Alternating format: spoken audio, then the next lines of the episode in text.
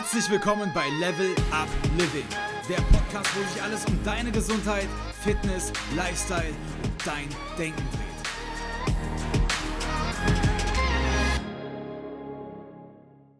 Hi, liebe Anne, schön, dass du es heute noch geschafft hast, ähm, das Interview mit mir zu führen.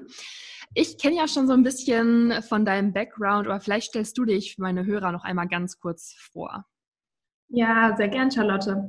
Ähm, und zwar bin ich Ärztin, die aber ein wenig auf Abwägen unterwegs ist. Ähm, und zwar ist es so, dass ich als Ärztin ähm, ja meinen Berufsweg gestartet habe, dabei aber parallel eben auch Medizin studiert habe und mich nach dem Studium eine Zeit lang in der Patientenversorgung im Bereich Psychosomatik und Psychotherapie aufgehalten habe, dann aber gewechselt bin, einmal in die Wirtschaft äh, zu einem äh, medizinischen Startup, das sich sehr viel mit Kommunikation und Aufklärung und Wissensvermittlung beschäftigt. Und dann äh, habe ich äh, eine Zeit lang fürs Ministerium, Bundesministerium für Gesundheit, auch im Bereich Aufklärung, Kommunikation, dann auch eher ähm, krankheitsspezifischer, also für sogenannte NCDs, Non-Communicable Diseases, gearbeitet.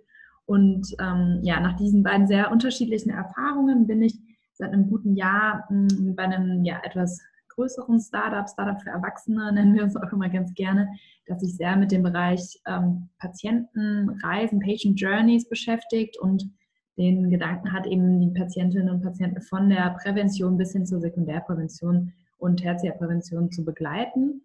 Und ähm, um da auch weiterhin so ein bisschen praktischen medizinischen Bezug zu behalten, habe ich parallel eben auch als Ernährungsmedizinerin mich weiterbilden lassen und in diesem Jahr ganz neu das Thema Lebensstilmedizin, Lifestyle Medicine. Das gibt es in Deutschland so noch gar nicht als Fortbildung, deswegen habe ich das in, ähm, mit dem amerikanischen bzw. britischen Curriculum gemacht und das passt dann sehr, sehr gut zusammen zu den Themen, die ich auch so in meiner täglichen Arbeit beim Startup habe.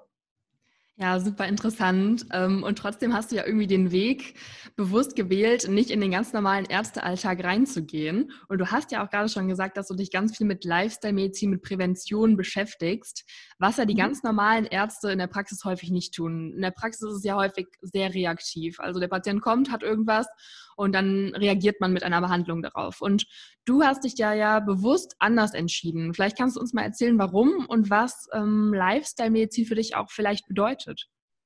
Ja, sehr gerne. Ähm, genau, du, du sprichst eigentlich schon genau den, den Kern der Sache an. Es ist ja im Moment so, dass sowohl in der medizinischen Praxis, also in, in der Tätigkeit, als aber auch im Studium ähm, das Thema Prävention eigentlich so ein bisschen stiefmütterlich behandelt wird, beziehungsweise einfach noch nicht so den Stellenwert hat äh, und das Potenzial, ähm, das es eigentlich haben sollte. Und das ist natürlich, ähm, je mehr man sich damit beschäftigt, desto offensichtlicher. Plus Prävention ist natürlich ein Thema, das eigentlich so viele Möglichkeiten hat, die für jeden und jede erreichbar und auch zeitnah umsetzbar sind.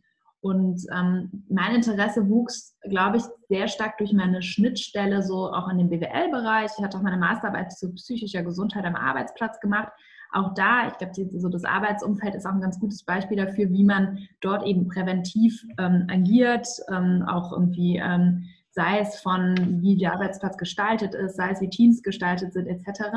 Und ähm, immer dieses Vorbeugen von und eigentlich ähm, vermeiden, dass Erkrankungen auftreten, hat mich dann schon sehr, sehr früh interessiert. Mm, und als ich dann eben klinisch tätig war, äh, habe ich sehr, sehr viel Erfahrung, habe ich in der Ambulanz auch gearbeitet ähm, und da eben mit äh, in der Psychosomatik und da einen ganz, ganz bunten Blumenstrauß eben gesehen auch von Erkrankungen, ähm, die ähm, natürlich verschiedenste Ursprünge und verschiedenste ja, Faktoren hatten, die sie entweder ausgelöst oder auch verschlimmert hatten. Aber auch oft, selbst im Bereich psychischer Erkrankungen, ist natürlich das Thema Prävention ähm, von besonderem Interesse. Und was natürlich auch nicht zu schätzen ist, wie verschiedene Erkrankungen des Körpers und eben auch der Seele zusammenhängen.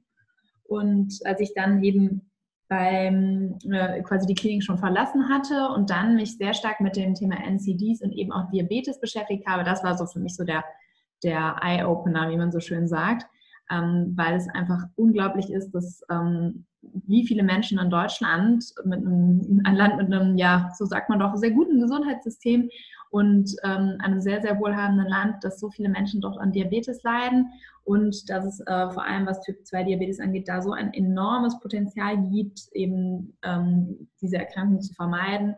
Ja, da habe hab ich dann irgendwie für mich beschlossen oder verstanden, das sind wirklich so Themen, für die ich mich einsetzen will. Und deswegen ist für mich so Lebensstilmedizin eigentlich die ähm, ja, logische Antwort darauf, zumindest rückblickend. Was bedeutet eigentlich Lebensstilmedizin? Ähm, Lebensstilmedizin oder eben in Deutschland äh, gibt es zwar die Deutsche Gesellschaft für Lebensstilmedizin, aber ich komme dann doch eher so von dem, von jetzt dem angloamerikanischen Raum. Die Lifestyle Medicine hat eben verschiedene Domänen und da geht es immer darum, die, äh, das Individuum, die einzelne Person in den Fokus zu stellen, ähm, eben mit ihrem Lebensstil. Und da kommt nochmal diese ja, gesellschaftliche Ebene dazu. Also ähm, da geht es eben auch nochmal darum, in welcher Umwelt lebt die Person, wie ist, äh, wie, wie ist es mit sozialen Determinanten für Gesundheit, beispielsweise eben Zugang zur Gesundheitsversorgung, ähm, ein bestimmtes Einkommen, die Person alleine oder ist sie isoliert oder hat sie eine gute Community, ähm, was ist da für eine Kultur dazu. Und deswegen, um auf deine Frage zurückzukommen, bedeutet für mich Lebensstilmedizin eben das Verbinden von vielen, vielen Einflussfaktoren auf die individuelle Gesundheit und das eben mit einer individuellen Perspektive und auch einer ja, breiteren Perspektive eben auf einer gesamtgesellschaftlichen Ebene. Mhm. Ja, sehr interessant, sehr umfangreich. Vielen Dank schon mal für deine Antwort. Was mich jetzt nochmal interessieren würde, wäre, Warum hast du das nicht in der Praxis umgesetzt? Also warum hast du nicht gesagt, ich gehe in eine medizinische Praxis, Gemeinschaftspraxis, eigene Praxis und ich betreibe da eben Präventionsmedizin oder Lifestyle-Medizin? Ähm, gute Frage. Ist auch vielleicht was, was ich ähm, in, in, ein paar Jahren mir nochmal anders überlegen würde, weil ähm, genau das äh, natürlich ein Punkt ist, warum man auch Medizin studiert, warum man Ärztin wird dass man mit Menschen zusammenarbeitet und wirklich deren Selbstwirksam steigern kann und auch deren, ja, deren Leben verbessern kann, ähm, sehr individuell ähm, und am besten jeden Tag. Für mich ist es aber eigentlich nicht so, dass ich sage, ich sitze das gar nicht in der Praxis um, sondern einfach über einen anderen Hebel. Ähm, ich bin ja jetzt in einem Bereich aktiv, der nicht der klassische Werdegang für Medizinerin ist. Das ist ein Bereich, der aber natürlich in diesem Jahr ähm, aufgrund der Pandemie, aber ich denke auch noch viel mehr in den nächsten Jahren ähm, ein, ja, eine Berechtigung haben wird und auch eine, eine höhere Nachfrage. Ähm, wir nennen das immer so ganz gern Digital Doctors. Ähm, und ähm, ich arbeite ja letztlich indirekt schon mit Patientinnen zusammen. Wieso ist das so? Ähm, wir gestalten ja beispielsweise bei uns im Startup eine App äh, und verschiedene andere digitale eben auch oder auch analoge Produkte, wo wir mit den Patientinnen interagieren. Und die haben ja bestimmte Inhalte. Und bei den Inhalten gibt es auch ganz gute Möglichkeiten, diese Konzepte und vor allem, und das ist ja auch nicht zu unterschätzen, ähm, die, ja, wir nennen es Behavioral Change einzuleiten. Also wie kann man das Gesundheitsverhalten denn überhaupt dann auch verändern?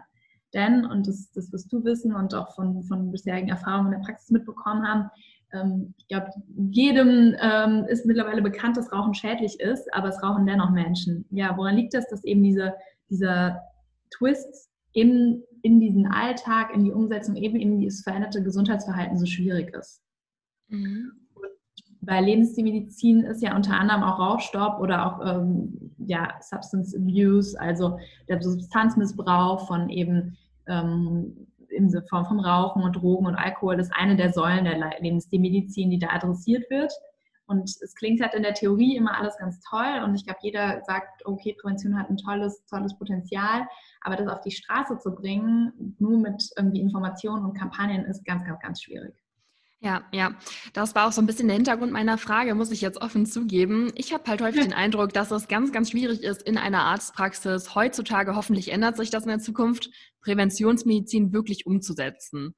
Mhm. Weil, wenn es zum Beispiel um die Abrechnung geht, wie Ärzte in den Praxen eben abrechnen mit den Krankenkassen, ist es halt eben häufig so, dass Präventionsmedizin ähm, fast gar nicht im Vergütungskatalog aufgeführt wird, so mhm. lukrativ ähm, das dann für den Arzt eben ja dann auch wäre. Häufig sind das ja mhm. eben nur Medikamente und Therapien, Operationen, mit denen der Arzt wirklich Geld verdienen kann und auf wie eben das Vergütungssystem ausgerichtet ist. Und so fällt meines Empfindens nach die Lifestyle-Medizin eben häufig in die Eigenverantwortung der Patienten und ist etwas, was in der Praxis meistens gar nicht so richtig stattfindet, obwohl da ja zum Glück auch gerade ein Wandel stattfindet. Vielleicht kannst du uns da mal ein bisschen so einen Einblick geben. Du hast gerade gesagt, Gesundheitsverhalten eben verändern. Was mhm. ist Gesundheitsverhalten für dich? Welche Tipps kannst du uns da geben und vielleicht auch aus der Sicht des BWLers ähm, ein gutes Kosten-Nutzen-Verhältnis zu ähm, Gesundheitstipps? Was mhm. sind so die Sachen, mit denen man viel erreicht, ähm, bei vielleicht sogar wenig Aufwand oder die sich eben richtig für unsere Gesundheit lohnen? Mhm. Ja, super Frage. Äh, natürlich ähm, ist das immer die, die Krux, was ist jetzt genau die Lösung? Ähm, da bin ich ein ganz, ganz großer Fan von zwei ganz simplen Prämissen. Einmal Individualisierung, sprich, es gibt einfach für jeden Menschen unterschiedliche Dinge, die gut tun, gut für jemanden sind und auch machbar sind. Und das ist eigentlich auch schon der zweite Punkt. Keep it simple. Also bei vor allem, was das Thema Ernährung ähm, angeht, ist es einfach ein sehr, sehr aufgeladenes ideologisches Thema. Viele Leute werden da richtig dogmatisch. Ähm, alles, was extrem ist, ist eigentlich nichts, was im Gesundheitsverhalten sich langfristig dann ja, niederschlagen wird. Und was wir uns ja wünschen, um eben eine präventive, gesundheitsfördernde, ähm, ja, bewusste Ernährungsweise oder eigentlich einen gesamten Lebensstil zu haben, ist ja was, was wir komplett als unseren Alltag ansehen, integrieren, als Routine haben. Deswegen ähm, empfehle ich eigentlich immer, ähm, Routinen aufzubauen, auch wenn das total unsexy klingt. Und so Sachen wie Alltagsbewegung, so Sachen wie ähm, ja, Aufbau eines stabilen sozialen Umfeldes als total ähm, ähm, primär und prioritär anzusehen. Alltagsbewegungen sind ja Dinge wie ich, ich putze, ich mache irgendwie meine Hausarbeit, meine Gartenarbeit, ich fahre mit dem Fahrrad, ich gehe die Treppe runter. Und das alles sich bewusst zu machen. Ein ganz, ganz wichtiger Schritt ist immer zu verstehen, okay, das ist jetzt schon was, ähm, das ist jetzt schon ein dickes Plus. Äh, ich habe jetzt entschieden, das Fahrrad zu nehmen. Ich bin nochmal die Treppe gegangen und das einmal so für sich als ja, kleines Belohnungssystem einzuführen und auch einfach äh, irgendwann als, als gegeben. Das wird dann einfach nicht mehr hinterfragt. Und dann ist ein ganz großer Tipp, den ich ähm, ja eigentlich von, äh, aus meinem Umfeld, auch von Patientinnen und auch persönlich kenne, ähm, ist das sogenannte Nudging. Also wie können wir kleine Nudges setzen, uns ein bisschen anstupsen, in unserem Alltag auch wirklich die gewünschten Verhaltensweisen zu haben. Es ähm, fällt Menschen, man, äh, einigen Personen super schwer, ausreichend zu trinken. Das ist äh, auch eigentlich bekannt, dass man ja eigentlich 2,7, äh, 3 Liter pro Tag trinken sollte. Und dann kann man sich eben erstmal ganz einfach natschen, indem man einen Zettel dran macht an die Flasche, indem man sich irgendwie äh, nochmal was hinstellt. Also, dass es irgendwie so ganz, ganz klar ist, schon morgens neben das Bett was zu stellen, irgendwie das erste Wasserglas. Und ähm, so kann man dann eigentlich auch weitermachen. Da kann man sich mal die Yogamatte hinlegen, wenn man sagt, okay, ich mache jetzt mal morgens irgendwie immer 10, 15 Minuten Bewegung jeglicher Art. Da bin ich wieder bei meiner ersten Regel, Individualisierung. Es wird einfach nicht jeder Mensch ein Cardiosportler sein. Es wird auch nicht jeder Yoga machen wollen. Ähm, aber die Kunst liegt darin, das rauszufinden, was einem wirklich gut tut.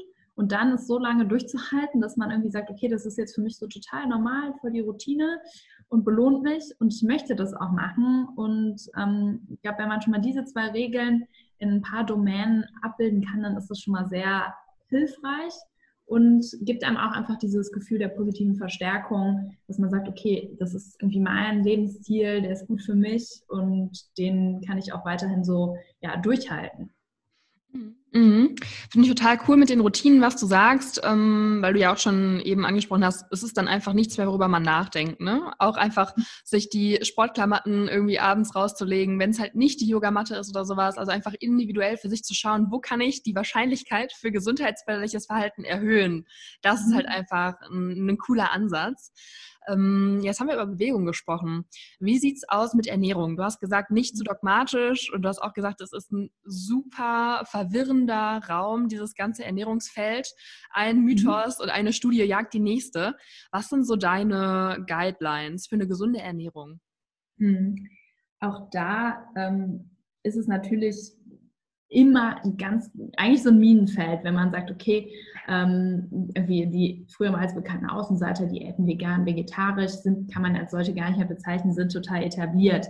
Auch hier ähm, bin ich irgendwie sehr, ja, habe ich das Gefühl, dass jede Person, selbst Fachpersonen, so überfordert sind, wenn man sich mit Mikro- und Makronährstoffen beschäftigt, wenn man sagt, okay, das ist irgendwie ähm, in der Proportion so und so drin und dann müsste man, man muss sich so detailliert mit Ernährung auseinandersetzen, um sie wirklich sehr so zu feintunen, dass man sagt, okay, das ist genau das, was ich jetzt zu mir nehmen will, dass es schon irgendwie gar keinen Spaß mehr macht. Mhm. Ähm, deswegen bin ich da auch wieder ein großer Fan von diesen ganz klassischen, ähm, ja, diesen Phrasen oder diesen schönen ähm, Vereinfachungen, wie eben dieses, das klassische Five a Day oder da gibt es, ähm, also dass man eben Obst und Gemüse fünfmal am Tag isst. Da finde ich schon, wäre ist schon die größte Herausforderung, erstmal zu stehen, verstehen, wie viel soll ich denn davon essen? Weil fünf am Tag, gut, was ist denn eine Portionsgröße? Dass man erstmal so anfängt zu verstehen, okay, das ist irgendwie eine Handvoll und eine Handvoll ist für jeden unterschiedlich. Ähm, also wirklich auch da total simpel anfangen und wenn man sagt, okay, das habe ich jetzt schon mal geschafft, check, ähm, weil jeder startet auch ganz unterschiedlich mit seinem Ernährungsverhalten. Dann gucke ich mir an, was trinke ich. Trinke ich vor allem Wasser und ungesüßte Dinge oder trinke ich dann doch mal einen Liter Apfelschorle? So kann ich das schon mal ver, ver, ähm, vermindern. Und da eben so mit so simplen Regeln anzufangen. Und dann ist die größte Kunst, ähm, aber auch die größte Freude dabei, dass irgendwie gesunde Ernährung und da bin ich ein großer Fan von eben auch bunter Ernährung. Da sagt man ja immer so schön, eat the rainbow ähm, einen total Spaß machen kann. Also einfach diese Gestaltung vom Teller, dass man eben schaut, okay, irgendwie haben Obst und Gemüse jetzt einfach hier den größten ähm, Raum auf meinem Teller. Da gibt es auch ein ganz spannendes Konzept, äh, die sogenannte Planetary Diet, die auch nochmal diese Komponente reingeht. Das ist auch nochmal die Ernährungsform, die eben einfach gut ist für unseren Planeten, wo es sehr, sehr viel eben um Obst, Gemüse und dann ähm, eben noch weitere ballaststoffreiche ähm, Kohlenhydrate hinzunimmt und wo dann zum Beispiel Fleisch und Fisch einfach einen ganz geringen Teil haben. Mhm. Ich glaube, ob man jetzt generell Fleisch echt essen möchte oder nicht, das ist ähm, nichts, was ich jetzt per se empfehlen würde. Da ist es einfach auch eine super spannende aktuelle Diskussion, weil wir natürlich, es gibt viele, viele Studien, die sagen, okay, es gibt jetzt äh, eine äh, Plant-Based Diet, pflanzenbasierte Ernährung, die wirklich zum Beispiel auch im Hinblick auf Diabetes sehr, sehr gute Erfolge erzielt. Das verfolge ich auch aufmerksam. Ähm, da fehlen uns einfach noch so die, die Evidenz über einen längeren Zeitraum. Das ist eben bei allen Ernährungstrends immer so das große Problem. Ich glaube, wenn man aber da sagt, okay, ich bin nicht rein pflanzlich, aber bin schon pflanzenbasiert, ich tue einfach stärkeren Fokus drauf, ist es was, was ich sehr, sehr guten Gewissens empfehlen könnte. Und da hat man immer noch so, so viele Möglichkeiten, es auszugestalten, dass, ähm, ja, dass man da eigentlich äh, sich nicht langweilen muss, was auf den Teller kommt. Ja, ja, finde ich total schön, einfach das mal so an die Hörer weiterzugeben. Es ist einfach, ja, keep it simple, du hast es gesagt. Ich kenne das von ganz vielen Kunden bei mir in der Ernährungsberatung, dass dann Fragen kommen, darf ich nach 18 Uhr noch Kohlenhydrate essen oder mhm. nicht? Und häufig geht es ja gar nicht darum, um wie viel Uhr noch Kohlenhydrate gegessen werden, sondern welche Kohlenhydrate, also welches Gemüse wurde zum Beispiel über den Tag schon gegessen oder was ist generell getrunken worden. Du hast angesprochen, ganz viele Leute nehmen sehr viel Zucker über die Getränke zu sich und dann ist die Essenszeit, ob nach 18 Uhr noch Kohlenhydrate gegessen werden, zum Beispiel irgendwo ein i-Tüpfelchen, ein Detail. Und mhm. ganz vielen von uns wäre wahrscheinlich schon mit den Basics, also mehr Gemüse hast du gesagt, schön bunt essen, schön abwechslungsreich essen und ja, vielleicht auch so ein bisschen auf Wasser als Getränk achten, wäre das schon sehr viel mit getan. Das finde ich total ähm, cool, einfach das mal so ja, mitzugeben, dass es gar nicht so kompliziert sein muss. Manche Sachen, die ja. sind ja einfach irgendwie gültig. So, du hast das nochmal so schön zusammengefasst und ich habe das Gefühl, dass es auch dann hilft, sich nochmal inspirieren zu lassen äh, bei sozialen Medien und, und. Ich meine, die Trends sind ja wirklich da. Und wenn man da natürlich nochmal irgendwie so ein merkt, okay, das ist irgendwie, ähm, ich muss mich nicht, ne, dieses nach 18 Uhr, ich muss mich gar nicht kasteien, ich muss mir gar nichts verbieten, ich muss mal einfach nur so ein bisschen umschiften und ähm, habe dann so eine Flexibilität noch und muss mich da jetzt nicht anfangen, irgendwas zu wiegen und, und nochmal, ähm, also nicht weder mich selber noch mein Essen, sondern habe da einfach nochmal so einen simplen, erfrischenden Blick drauf. Mhm. Und das ist natürlich auch was aus der Lebensstilmedizin, was mir da besonders dran gefällt, ist, dass das so diese positive Psychologie beinhaltet. Also immer diesen positiven Blick auf die Dinge. Also mehr von Möglichkeiten als von Verboten zu sprechen beispielsweise. Mhm, auf jeden Fall. Das hat natürlich auch einen riesigen psychologischen Aspekt und das würde ich jetzt auch noch als dritten Teil in die Lifestyle-Medizin mit reinnehmen. Also dieses sich auch über das gesunde Essen freuen oder über den Sport freuen mhm. und Spaß an der Bewegung zum Beispiel zu haben, das hatten wir ja jetzt schon so ein bisschen nebenbei thematisiert und du hattest ja auch schon gesagt, du hast sehr viel im Bereich der psychischen Gesundheit auch ähm, dich bewegt. Mhm. Was kannst du uns da vielleicht noch mitgeben? Also wie sieht ein gesunder Lebensstil aus, was die Psyche angeht, was das Mentale angeht? Mhm. Ähm, vielleicht möchte ich da noch einen Mini-Schlenker zu Lebensstilmedizin, weil wir haben eigentlich schon fast alle Säulen jetzt mal so gestriffen und man ähm, betrachtet eben so sechs Domänen in der Lebensstilmedizin. Da hatten wir schon gesprochen über eben ähm, Bewegung und, und Sport, dann eben auch die Ernährungsform, Ernährungsweise, dann das Thema Alkohol, Rauchen etc. Und ähm, eben im Nebensatz hatte ich auch schon mal gesprochen, eben über ja, das Supportsystem, also die gesunden Beziehungen, die man, auf, ähm, die man äh, aufbauen sollte und auch pflegen sollte. Ja, und dann gibt es noch die, die Säule des Schlafes und schließlich eben wirklich der Stressreduktion und psychischen Gesundheit. Und natürlich zahlen die untereinander aufeinander ein. Und ähm, vor allem natürlich Beziehungen oder auch gute, guter Schlaf sind sehr stark mit psychischer Gesundheit im Zusammenhang stehend. Ja, das ist natürlich ähm, besonders in diesem Jahr eine ganz, ganz spannende Frage. Was kann man tun für seine psychische Gesundheit? Wie kann man irgendwie ja auch ähm, da psychisch fit sein? Ähm, da ist es tatsächlich auch so, dass man das super üben kann. Also wenn man sich ein bisschen mit diesem Thema positive Psychologie beschäftigt, dann geht es ganz viel darum, wie blickt man eigentlich auf Dinge, wie, wie ordnet man die ein, ähm, kann man das irgendwie ähm, positiv verstärken, was man auch erlebt hat, selbst wenn man sich in dem Moment nicht so gut anfühlte. Und ich glaube, ganz wichtig ist es, eigentlich mehr denn je, stabile Beziehungen aufzubauen, mit Familie, mit Freunden, mit Partnern und die auch wirklich auf gute, wenige gute, stabile Beziehungen zu reduzieren und die dann wirklich auch wie zu hegen und zu pflegen.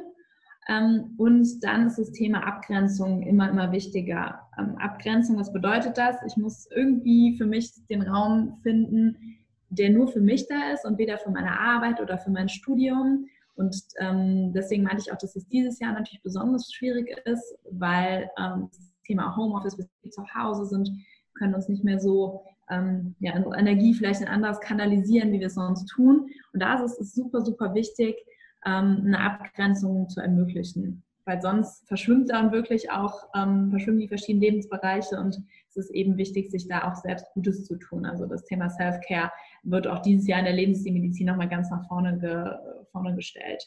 Und auch hier wieder Thema Individualisierung und Thema Einfachheit. Es ist einfach nicht was für jeden, irgendwie Meditation zu machen oder, oder Yin-Yoga oder sich da irgendwie ähm, jeden Tag was in sein Tagebuch zu schreiben. Für den anderen ist auch ähm, zum Beispiel Sport und Bewegung und draußen laufen gehen ein Thema der Abgrenzung und eben auch um die psychische Gesundheit zu stärken. Für andere ist es irgendwie zu kochen. Ähm, also auch da mal muss man einfach nur sich, in sich selbst ein bisschen reinhören, worauf man immer viel Lust hat, wo man merkt, okay, man schaltet ab und ähm, das ist eben was, was einem gut tut. Das sollte nicht das sein, was noch so am Tag übrig bleibt, wenn man noch ein bisschen Zeit hat, sondern das ist halt auch wieder ein Stichwort Routine, was, was fix eingeplant werden muss um sich zu strukturieren. Und ähm, Struktur ist einfach was, was auch für die, fürs psychische Wohlergehen total wichtig ist. Mhm. Finde ich total schön. Ich würde nochmal ähm, zur Ernährung, haben wir gerade schon zusammengefasst, ne, wie man sich da ernähren sollte. Zu Bewegung und Sport haben wir es eigentlich auch schon gemacht. Zu Alkohol und Rauchen würde ich jetzt einfach mal in den Raum stellen, am besten so wenig wie es geht. ja, ähm, in jedem Fall. Ähm, ja, also Rauchen würde ich sagen, nicht rauchen. da würde ich sogar so weit gehen.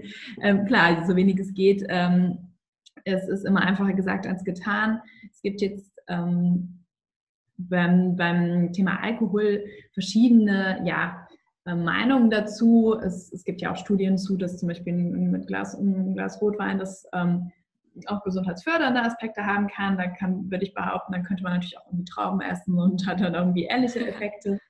Ähm, nichtsdestotrotz, ähm, auch hier Selbstkasteiung sollte, ähm, sollte eben nicht, nicht das, ähm, die Lösung aller äh, Lebensstiloptimierung sein.